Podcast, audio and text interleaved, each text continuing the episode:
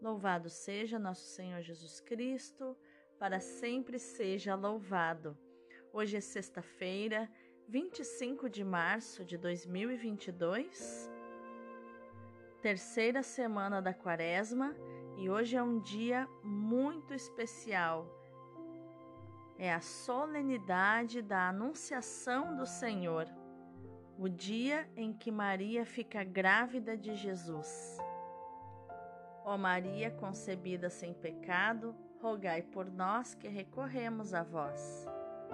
E o dia de hoje também ficará marcado pela realização de um grande desejo de Nosso Senhor, que é a consagração da Rússia e da Ucrânia ao Imaculado Coração de Maria, onde ela promete, por fim, meu imaculado coração triunfará. A primeira leitura é do livro do profeta Isaías, capítulo 7, versículos do 10 ao 14 e o capítulo 8, versículo 10. Naqueles dias, o Senhor falou com Acás, dizendo: Pede ao Senhor teu Deus que te faça ver um sinal. Quer provenha da profundeza da terra, quer venha das alturas do céu. Mas Acas respondeu: Não pedirei nem tentarei o Senhor.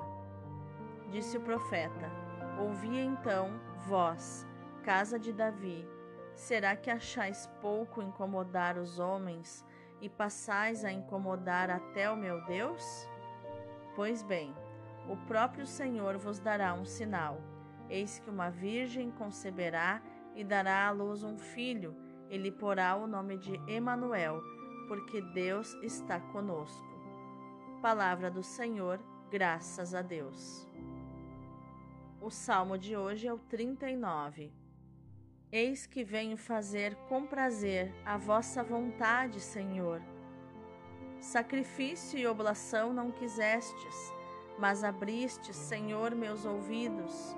Não pedistes ofertas nem vítimas holocaustos por nossos pecados, e então eu vos disse: Eis que venho. Sobre mim está escrito no livro: Com prazer faço a vossa vontade, guardo em meu coração vossa lei. Boas novas de vossa justiça anunciei numa grande assembleia. Vós sabeis, não fechei os meus lábios. Proclamei toda a vossa justiça sem retê-la no meu coração. Vosso auxílio e lealdade narrei, não calei vossa graça e verdade na presença da grande assembleia. Eis que venho fazer com prazer a vossa vontade, Senhor. A segunda leitura é da carta aos Hebreus, capítulo 10, versículos do 4 ao 10. Irmãos, é impossível eliminar os pecados com o sangue de touros e bodes. Por isso, ao entrar no mundo, Cristo afirma: Tu não quiseste vítima nem oferenda, mas formaste-me um corpo. Não foram do teu agrado holocaustos, nem sacrifícios pelo pecado. Por isso eu disse: Eis que eu venho. No livro está escrito a meu respeito eu vim, ó Deus, para fazer a tua vontade.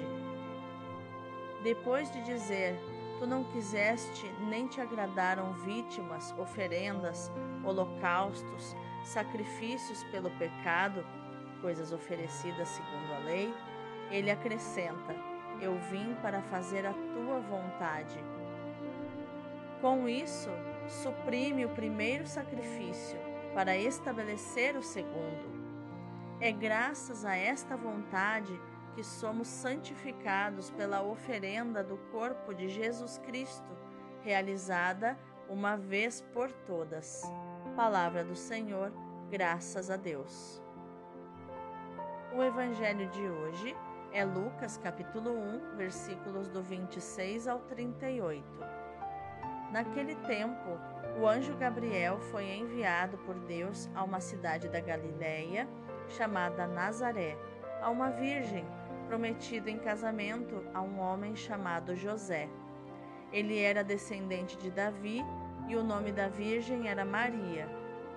O anjo entrou onde ela estava e disse: Alegra-te, cheia de graça, o Senhor está contigo. Maria ficou perturbada com estas palavras e começou a pensar qual seria o significado da saudação. O anjo então disse-lhe: Não tenhas medo, Maria, porque encontraste graça diante de Deus. Eis que conceberás e darás à luz um filho, a quem porás o nome de Jesus. Ele será grande, será chamado Filho do Altíssimo, e o Senhor Deus lhe dará o trono de seu pai Davi. Ele reinará para sempre sobre os descendentes de Jacó, e o seu reino não terá fim. Maria perguntou ao anjo: Como acontecerá isso se eu não conheço homem algum? O anjo respondeu: O Espírito virá sobre ti, e o poder do Altíssimo te cobrirá com sua sombra. Por isso, o menino que vai nascer será chamado Santo, Filho de Deus. Também Isabel, tua parenta, concebeu um filho na velhice. Este já é o sexto mês daquela que era considerada estéril, porque para Deus nada é impossível. Maria então disse: Eis aqui a serva do Senhor, faça-se em mim segundo a tua palavra. E o anjo retirou-se. Palavra da salvação, glória a vós, Senhor. Ah, hoje é um belíssimo dia para meditar a palavra de Deus, para fazer a nossa lexio divina, nosso devocional, a nossa leitura orante da Bíblia. E mais especial ainda é fazer essa meditação da liturgia do dia, da liturgia diária. E vale a pena relembrar um detalhe deste dia, dessa solenidade da Anunciação do Senhor pelo anjo Gabriel a Maria, é que é exatamente nove meses antes de Jesus nascer. Porque o costume do Oriente é que o aniversário seja comemorado na concepção. Então, para o judeu, a data da sua concepção é muito importante. Embora num casal comum seja difícil saber o momento exato que a pessoa foi, que aquela, aquele bebê foi concebido, o dia do nascimento vai trazer então nove meses antes, exatamente naquele dia, por exemplo, Jesus nasce no dia 25 de dezembro, então 25 de março foi a sua concepção, foi quando Jesus foi concebido, não por é, pessoas, não por um casal humano, mas pelo Espírito Santo fecundando Maria. Uma concepção sobrenatural. Nós, ocidentais, é que comemoramos o nascimento é, de, quando nasce do ventre, né?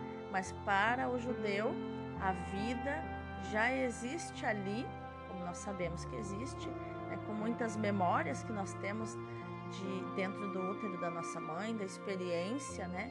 É, intrauterina.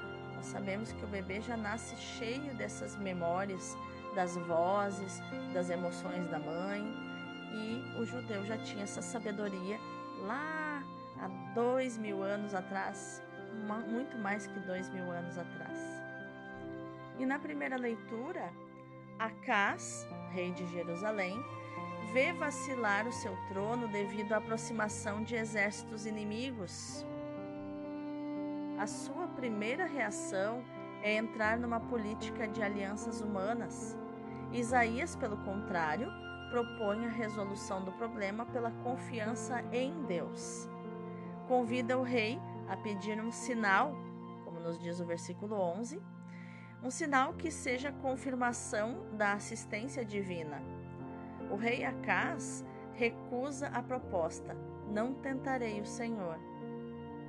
Porém, ele diz isso por hipocrisia e não um verdadeiro sentido religioso. Isaías insiste que, apesar da recusa do rei, Deus lhes dará, lhe dará um sinal. A jovem está grávida, a virgem está grávida e vai dar à luz um filho e colocará nele o nome de Emanuel, Deus conosco. O sentido imediato destas palavras se refere a Ezequias, filho de Acás, que a rainha está para dar à luz.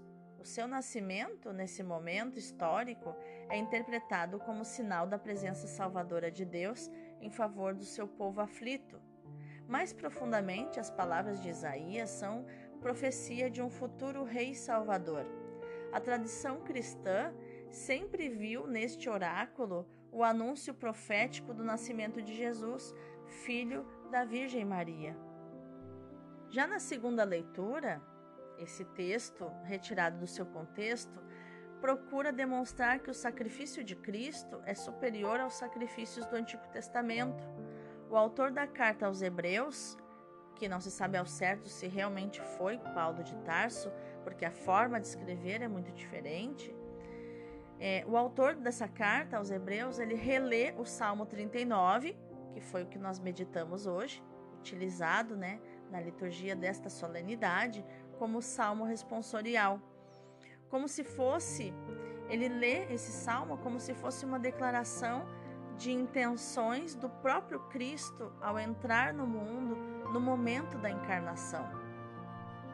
Esta é também a atitude de obediência do povo da antiga aliança e de todo piedoso cantor do salmo. Eis que venho, ó Deus, para fazer com prazer a vossa vontade. A encarnação, como atitude de obediência, acontece no dia da anunciação do Senhor a Maria. Esse dia inaugura a peregrinação messiânica que conduzirá à doação do corpo de Cristo no sacrifício salvífico, novo e inovador, único e indispensável, que se completa no sacrifício da cruz. Já no Evangelho, uma possível chave de leitura desse texto é ver nele um relato biográfico feito por Lucas, que terá ouvido atentamente as confidências da própria Virgem Maria não sei se você sabe, mas Lucas não foi contemporâneo de Jesus, ou seja, ele não foi um discípulo direto de Jesus, não andou no grupo de Jesus. Lucas era um médico da antiguidade que foi evangelizado por Paulo, né? Saulo de Tarso, depois é, mudou o nome para Paulo de Tarso, o apóstolo, né? aquele grande evangelizador dos gentios, dos gregos, dos não-judeus. Lucas era fiel escudeiro de Paulo e vivia também no grupo dos cristãos, do qual Maria, mãe de Jesus, fazia parte. E sabemos que o Evangelho de Lucas foi praticamente uma entrevista com Nossa Senhora, uma entrevista com ela. Né? Se você é, conseguir, e a palavra nos permite é, imaginar os dois, né? Lucas e Maria caminhando por Jerusalém e ela contando como tudo aconteceu, como aconteceu a anunciação do anjo, que ela sentiu na hora, né? Que ficou perturbada no seu espírito, porque não sabia o que significava aquela saudação ela não ficou assustada pela presença do anjo, provavelmente porque Maria era muito visitada pelos anjos de Deus desde a sua juventude, porque muito cedo conta um evangelho apócrifo chamado Natividade de Nossa Senhora, Natividade de Maria, conta que aos três aninhos, quando ela desmamou, ela foi levada ao templo e viveu no templo cuidada pelas virgens do templo. Então Maria aprendeu toda a vivência das coisas de Deus. O próprio Magnífica é uma coletânea de salmos e trechos do Antigo Testamento que ela sabia de cor quando proclamou esse quando cantou esta palavra de Deus para Isabel. são coisas lindas, né? Coisas lindas que senão nós vamos, sei lá, 30 minutos de podcast só para a gente ficar imaginando essas coisas, né? Então, no diálogo entre Deus e a menina de Nazaré, pela mediação do anjo Gabriel, nos revela uma relação viva entre o divino e o humano, em que a proposta do alto vai sendo progressivamente esclarecida. Maria também não aceita de pronto, ela vai questionando o anjo. O mensageiro respeita a condição humana de uma moça virgem que recebe uma proposta inesperada: ser mãe do Messias.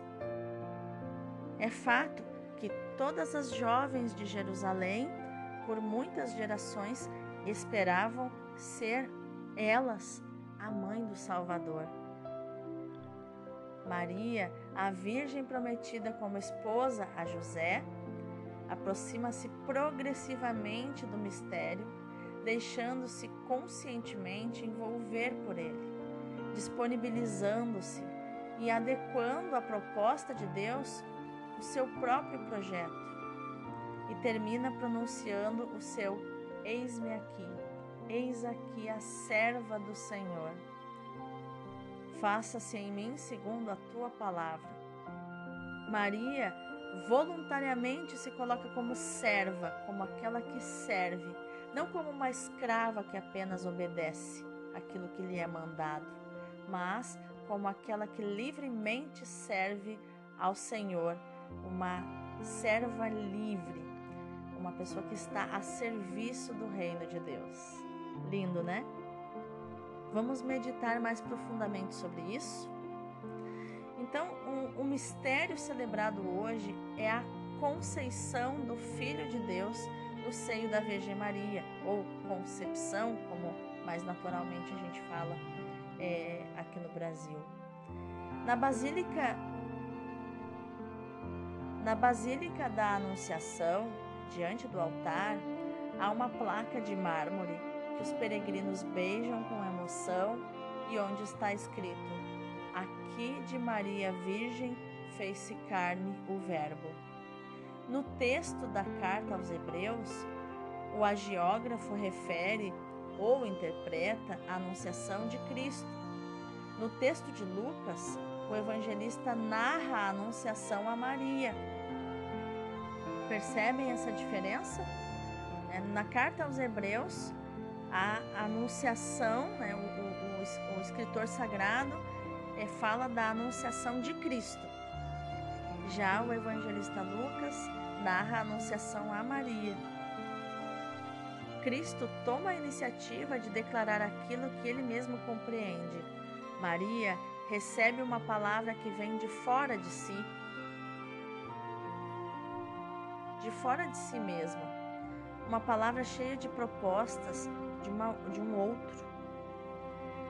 O paralelismo transforma-se em coincidência na, explica, na explicitação da disponibilidade de ambos para fazerem a vontade divina é uma disponibilidade separada por qualidade e quantidade de consciência, mas que converge na finalidade da obediência total ao projeto de Deus.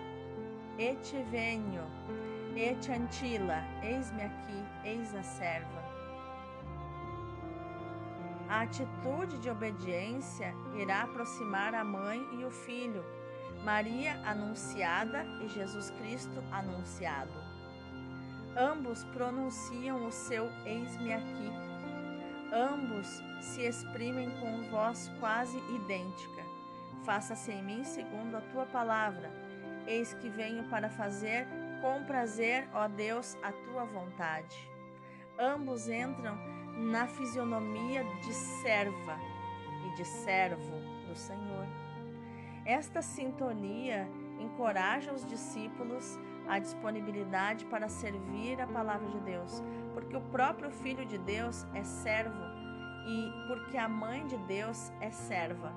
Ambos são servos de uma palavra que salva quem a serve e que traz salvação. Que lindo isso, meu Deus! Vamos orar?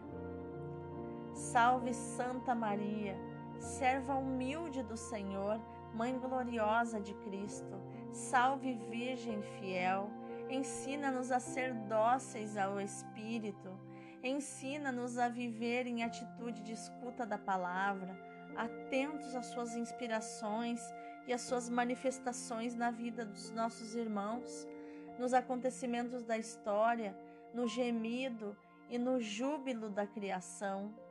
Virgem da escuta, Virgem orante, acolhe as súplicas dos teus servos e servas.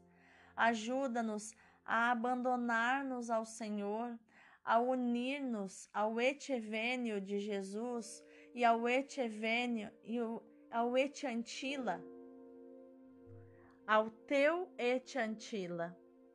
Ajuda-nos a compreender que já não podemos ter outra vontade que não a do Pai, outra regra que não o bem, que em cada instante procuremos a vontade de Deus e nos conformemos a esta vontade, Senhor. Amém. Vamos contemplar essa palavra, meus irmãos, nessa leitura orante. Etivenio, que é eis que venho, é a regra de vida de Jesus. Foi neste dia que nosso Senhor disse o seu Etevênio e que Maria disse o seu Etiantila, que é Eis aqui a serva do Senhor, eis-me aqui. O apóstolo São Paulo registra isso, que foi ao entrar neste mundo pela encarnação que nosso Senhor formulou seu abandono, a benevolência do Pai e a regra de toda a sua vida.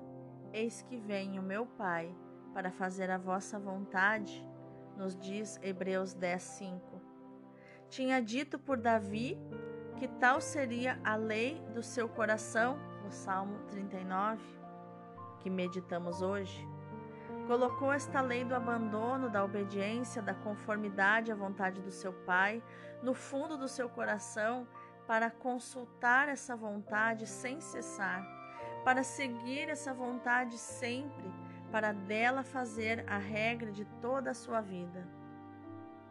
E do seu coração ela subia sem cessar aos seus lábios, como o Evangelho mesmo indica: Meu Pai, que a vossa vontade seja feita.